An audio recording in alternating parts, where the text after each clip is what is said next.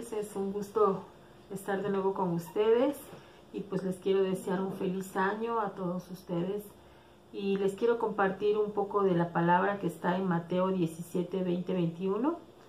Jesús les dijo, por vuestra poca fe, porque de cierto os digo que si tuvieren fe como un grano de mostaza, diréis a este monte, pásate de aquí, y se pasará, y nada os será imposible pero este género no sale sino con oración y ayuno.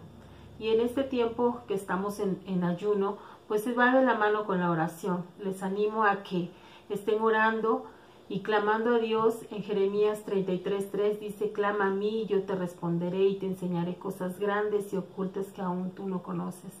Y pues yo les puedo compartir que, que hace unos meses dos de mis hermanos fueron contagiados de COVID y realmente pues yo clamé a Dios y gracias a Dios ellos están bien, están en casa.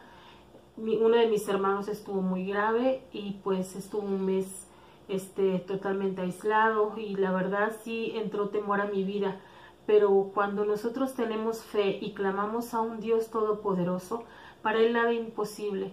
Y es el tiempo en el cual debemos de clamar, buscar su rostro, ponernos a cuentas con Él, porque Él quiere que limpiemos nuestros corazones en este tiempo y en este ayuno.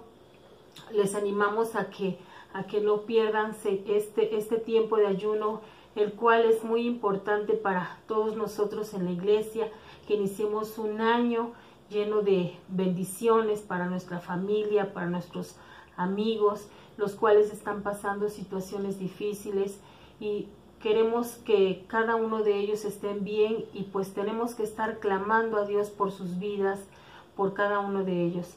Y queremos que, que cada uno de ustedes se anime a, a, ayunar, quizás no puedas ayunar porque estás enfermo, pero puedes ayunar alguna otra cosa como es el celular, la televisión, o puedes a lo mejor ayunar el café, cosas que traigan placer a tu vida, el cual Dios quiere que, que pues tengamos nuestra confianza en Él y que limpiemos nuestros corazones en este tiempo y, que seamos guiados por Él y su Espíritu Santo, que la palabra no falte en nuestras vidas, que día a día este, tomemos estas promesas que, Dios ha dado a nuestra vida.